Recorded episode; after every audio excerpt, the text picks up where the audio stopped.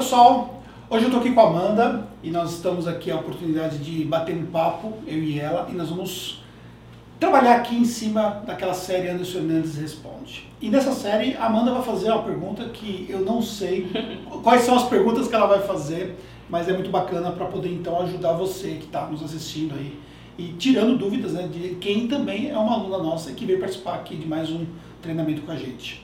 Primeiramente, Amanda, obrigado, tá? Ah, eu que agradeço. Vamos lá. E aí, o que, que eu posso te ajudar? Então, minha pergunta é sobre escalabilidade. Você sempre fala da necessidade, especialmente na área da contabilidade digital, do negócio ser escalável. Então, eu como gestora, né, pela tua experiência, que pontos sensíveis eu preciso observar para poder escalar meu negócio e mantendo a qualidade, a excelência? O que, que você acha? Então vamos lá. A escalabilidade ela vai estar relacionada a um tripé que é o tripé de processos, pessoas e tecnologia. Então, o gestor precisa olhar fortemente para esses três aspectos. Então, não, você não vai conseguir alcançar níveis de escala se você não atuar concomitantemente nesses aspectos. Então, você precisa, por um lado, utilizar uma tecnologia que seja apropriada, e aí, olhando para os últimos anos da Tactus, nós fomos ajustando a tecnologia do nosso negócio para atender ali as nossas necessidades. Então vai, por exemplo, desde a adoção de ferramentas, desde deixar de utilizar uma ferramenta que não fazia mais sentido, desde trocar uma ferramenta por outra para poder ganhar uma melhoria no processo, é, desde analisar claramente como é que nós podíamos é, trabalhar melhor essa questão de conectar uma ferramenta com outra. E continuamos ainda nesse processo. Então a gente tem hoje é, uma análise clara da nossa operação como um todo, e enxergar claramente quais são os gaps que nós temos na operação que podem ser melhorados. E aí nós vamos trabalhando ponto a ponto com tecnologia nesse, nesse aspecto. Paralelamente, se eu coloco mais tecnologia, mas o meu processo ele, em si ele é moroso, a tecnologia perde o efeito. Então eu preciso trabalhar processualmente a minha empresa o tempo todo. Então a todo momento nós estamos olhando. Por exemplo, por que, que nós fazemos é, o fechamento de um determinado nicho dessa forma. Será que não poderíamos fazer diferente? Será que não poderíamos simplificar esse processo? Então, desde lá, de um plano de contas que nós adotamos, desde como é feito o report para o cliente, desde como é feito o processo todo de relacionamento com esse cliente, é, como é processualizado. Tem coisas que nós processualizamos um a um e tem coisas que nós processualizamos todos os clientes, ou uma carteira de clientes de uma única vez. E assim nós vamos trabalhando esse aspecto do processo. Então isso é sensível a isso também. E por último, a gente precisa olhar as pessoas, porque as pessoas precisam responder, as pessoas precisam entender que quando você consegue atingir melhores níveis de produtividade, isso vai impactar também no trabalho delas. Porque eu invisto em ferramentas, é melhor o processo. A gente olha cada detalhe da nossa operação que nós conseguimos enxergar ficamos atentos às indicações do próprio time, nós ficamos analisando o tempo todo onde é que nós estamos falhando para melhorar, mas aí se as pessoas não responderem, aí também não vai alcançar níveis de escalabilidade. Então, o conceito de escalabilidade nos leva a entender que o seu custo ele, ele não vai crescer na mesma proporção que o seu fluxo de trabalho, ou a sua entrada de clientes na aquisição, ou até mesmo o seu faturamento. Então a ideia é que você consiga escalar uma entrada de clientes crescente, isso vai todos os meses, você vai trazendo novos clientes para sua base, só que os seus custos de operação, eles não escalam na mesma proporção. Só que isso te leva a melhores níveis de produtividade. Num determinado momento, você sempre parte de uma produtividade menor, porque você eh, nós, nós estamos vivendo um, um processo que ele não para, né? é, um, é um ser vivo que nós temos praticamente na nossa empresa. Então, é, sempre tem coisas novas, é, nichos novos que nós estamos testando, de repente um serviço novo que nós vamos lançar em forma de produto. Então, você está sempre aprendendo. Então, a sua operação não vai ser igual o tempo todo porque você tem essas nuances. Então, você tem, às vezes, um pico ali de mais pessoas, depois menos pessoas. Uhum. Por exemplo, nesse momento que você está aqui, nós estamos numa época que você está, nós estamos tá presenciando um reforço que nós demos no nosso time. Por quê? Nós estamos perto da virada 2019 para 2020. 2019 foi absurdo a nossa escala de clientes, nós colocamos mais do que o dobro que nós colocamos no ano anterior. Então, isso implicou o quê? Que eu tenho que preparar meu time para 2020. Isso é muito curioso você comentar, porque eu percebo que, da mesma maneira que você investe em tecnologia, você investe em pessoas, sim, é isso mesmo? Sim, porque assim, é, no final das contas, lá na frente, nós vamos ter empresas contábeis que vão ter tecnologias semelhantes. O que, que vai diferenciar uma empresa contábil de outra, que estão de repente no mesmo nicho de mercado? As pessoas. As pessoas. Verdade. Então, as pessoas é um fator chave de sucesso dentro de um negócio contábil. Então, as pessoas elas fazem esse atendimento com o cliente. Então, à medida que você automatiza funções repetitivas, que você trabalha as rotinas desnecessárias através de tecnologia, que você é, muda a forma de você lidar com o seu cliente, você precisa investir com que as pessoas elas possam então entregar outros resultados. E aí, se você não tiver uma equipe preparada para esse novo universo, e lembrando que a gente não tem hoje é, uma formação atual para o tipo de profissional que nós precisamos Demanda, hoje. Demanda, né? Tá mudando tudo. Se você pegar hoje, por exemplo, ah, vamos contratar os profissionais que vêm hoje da universidade, da faculdade, é, eles não tiveram a formação que é o nível de profissional que nós precisamos. Vamos contratar os profissionais que estão na maioria das empresas contábeis. Eles não tiveram. Então a gente acaba selecionando pessoas baseado é, nas habilidades que elas têm, no comportamento que eles têm, no potencial que eles têm, para poder qualificar para o nosso negócio. Daqui a cinco anos, três anos, talvez um pouco mais, menos tempo, você vai ter pessoas qualificadas. Lembra-se lá atrás, estávamos falando de SPED, lá atrás, né? Sim. Então, ou seja, o SPED era uma novidade. Então você não tinha pessoas especializadas em SPED. Hoje não tem novidade Sim. nenhuma. Então o E-Social, que teve essas mudanças uhum. todas, no primeiro momento era aquela coisa toda, hoje já não tem. Então o que acontece? Você começa depois a ter um, uma formação de pessoas no mercado que permite mas nesse momento nós estamos vivendo um processo de transformação que as próprias empresas contábeis estão tendo que se adaptar e os próprios profissionais do mercado também estão tendo que se adaptar. Sim. Então nós temos Posso fazer mais uma? À vontade. Eu queria saber qual é a tua visão, até onde a contabilidade digital vai? Vamos lá. É, o que nós observamos hoje claramente no mercado é que a contabilidade digital ela tem aumentado significativamente. E aí, olhando um pouco, né, pensando primeiro em online, você vê o, o, termo de busca no Google, que é uma referência hoje, que tem, tem algumas ferramentas, ele tem aumentado todos os anos. Então, por exemplo, você vê é, uma tendência desse termo em crescente, e duas vertentes para isso, é, a vertente do próprio cliente, a vertente das empresas que estão promovendo esse assunto, que também tem impactado os próprios profissionais que estão buscando mais sobre isso. E aí, é, essa demanda de mercado tem aumentado, porque você tem muito mais opções hoje. Então, mesmo que uma empresa referência possa fazer campanhas em massa, mas mesmo assim ela não consegue atingir todo o mercado.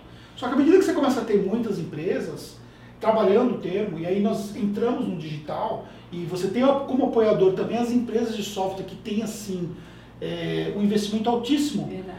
Então, o termo cada vez mais tem se tornado conhecido. Então, por exemplo, hoje nós falamos para o nosso cliente com essa, com essa pegada de mostrar que nós temos uma contabilidade que é digital, e não só nós, como dezenas, talvez centenas de outras empresas também já têm feito isso.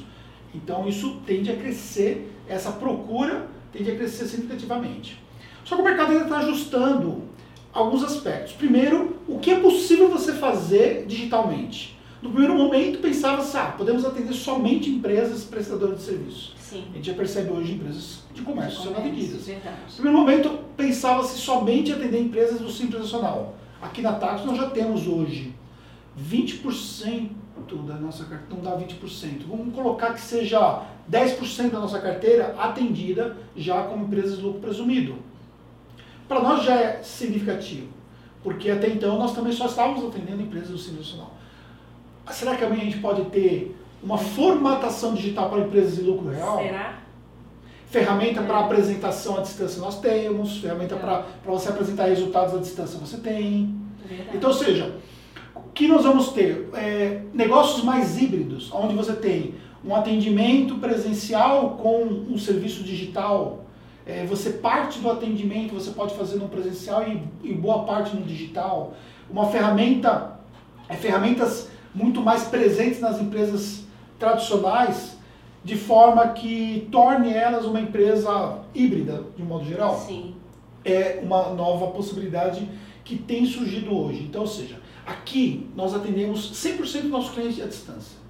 Então o cliente ele não vem aqui, ele vem às vezes para conhecer, mas ele não vem para ser atendido.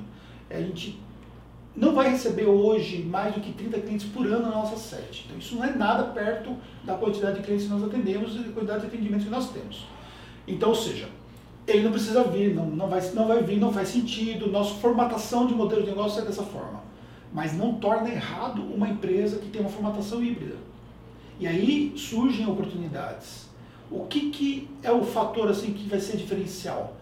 É você enxergar o que está acontecendo no mercado enxergar como é o comportamento da sua carteira, a característica dela, como é que o cliente ele se sente mais confortável e, e adaptando, validando essa possibilidade de modelo dentro do seu mercado. E com isso vão surgindo novas possibilidades. O mercado é, de contabilidade online e digital, por conta de tudo que nós estamos passando, ele tem mudado significativamente. Então, hoje você veio participar de um curso, né, de um programa que nós temos, que é a Contabilidade Digital. Quando eu comecei esse programa, ele começou primeiro no online e o conteúdo que foi o conteúdo inicial perdeu totalmente porque ele mudou completamente. Hoje nós estamos já vivendo uma outra formatação de conteúdo, é, todo o conteúdo ele vai sendo atualizado porque o mercado continua mudando uhum. e não vai parar. Então nós vamos ter novas possibilidades de mercado. Então isso é uma oportunidade significativa dentro do mercado. Agora, obviamente, nem todas as empresas vão escalar uma carteira de clientes gigantesca, nem todas as empresas vão trabalhar 100% digitalmente, nem todas as empresas vão é, utilizar a quantidade significativa de ferramentas. Uhum. Agora, Mas uma coisa é certa. que é válido fazê-lo, né? Uma coisa é certa. As empresas que não se adaptarem a essa modalidade digital, ou seja, não evoluírem minimamente necessário, elas vão perder competitividade. E aí essa perda de competitividade pode ser muito perigosa. É verdade, concordo. Obrigada, tá? Você inclusive teve tá tendo hoje aqui a oportunidade Sim. e nós tivemos no Rio, né, quando nós fizemos 2018. um programa de marketing foi. contábil, né, imersão de marketing contábil no Rio, né? E, eu e como é que foi? Te, queria te pedir para falar um pouco sobre isso, porque foi um momento muito importante para mim você ter ido ao Rio. Na verdade, eu te vi pela primeira vez no dia D, Conta Azul. Uhum. E logo em seguida você levou o curso de marketing digital para o Rio de Janeiro, marketing contábil, né, para o Rio de Janeiro. E naquele momento eu estava num momento de transição, de muita mudança. Né? Eu tinha, eu era sócia de um escritório contábil há muitos anos e estava pretendendo ainda pensando uma ideia muito embrionária de fazer uma dissolução parcial. E eu fui no teu curso para porque eu nunca tinha ouvido falar daquilo ali e para ter um norte, né? Quando eu cheguei lá, eu brinco até, o Anderson só fala verdades, né? Foi um choque de realidade, assim. Você tratou assuntos que eu nunca tinha ouvido falar, termos que eu tive que anotar e procurar depois, como você falou pra gente fazer. Eu me lembro muito bem que você falou assim: eu gosto de ir num lugar ou assistir uma palestra ou fazer um curso quando eu me sinto burro. E eu me senti muito burra e, naquele eu dia. hoje, né? Foi. Eu adorei. Foi assim, foi uma, uma virada de chave na minha vida. E uma coisa que eu brinco, que eu falo para todo mundo, é que o Anderson ele mata a cobra e mostra o defunto da cobra. Assim. Ele não esconde nada, super generoso. Então mudou mesmo. E eu lembro de uma pergunta que eu te fiz que foi assim, muito importante para mim e eu queria te agradecer pela resposta que você me deu, foi muito sensível. Eu te perguntei, eu já estava 18 anos né, numa sociedade, eu me jogando no escuro né, de uma nova empresa, começando do zero novamente. E eu lembro que eu te perguntei, Anderson, você estava falando sobre branding, né, sobre marca pessoal. E eu falei, Anderson, eu não sei se eu sou um bom investimento. Eu não sei se eu consigo me jogar como marca, se os clientes vão acreditar em mim, porque até então eu estava atrás de um CNPJ. E a tua resposta foi sensível, a tua resposta me empoderou. Né? Você disse para mim que eu devia tentar sim, que eu ia conseguir. Era só o que eu queria ouvir. E, esse, e você se colocou à disposição para me ajudar no que fosse preciso, e me deu o teu contato. E eu nunca precisei te chamar, mas só de saber que você estava ali, que você disse que eu ia conseguir, fez toda a diferença. Então, te agradeço, meu amigo. Obrigado. Muito, muito obrigada, tá? Fico muito feliz, né? E às vezes uma não coisa... vou chorar hoje. Não vou chorar, aquele dia eu lembro que você chorou. e eu não lembro todos os detalhes. Pois é, quase chorando aqui. Eu lembro, to... não lembro todos os detalhes que nós Foi. conversamos, mas eu lembro que o que eu falei, tipo, te tocou muito. Foi. E Foi você tava, porque você estava passando um momento muito difícil. Sim. E uma coisa que às vezes a gente, nós não percebemos é o tamanho do impacto daquilo que nós fazemos. Pois é, né? E eu tô te falando aqui Exatamente. um ano, quase dois anos depois. Porque né? é tantas vezes que nós fazemos a mesma coisa e nós não percebemos. Eu sei que eu impactei você, Sim. mas eu não sei qual foi o, o efeito que você está me contando Pois agora. é. Mas é, é muito, muito feliz. Então, gratidão, tá? A gente tem. Continua assim. Então, assim. Pessoal, vou dizer mais o quê, né? Obrigado por vocês terem assistido até agora. Deixa um recadinho aqui para Amanda, vai ser muito bom. E nos encontramos no próximo conteúdo.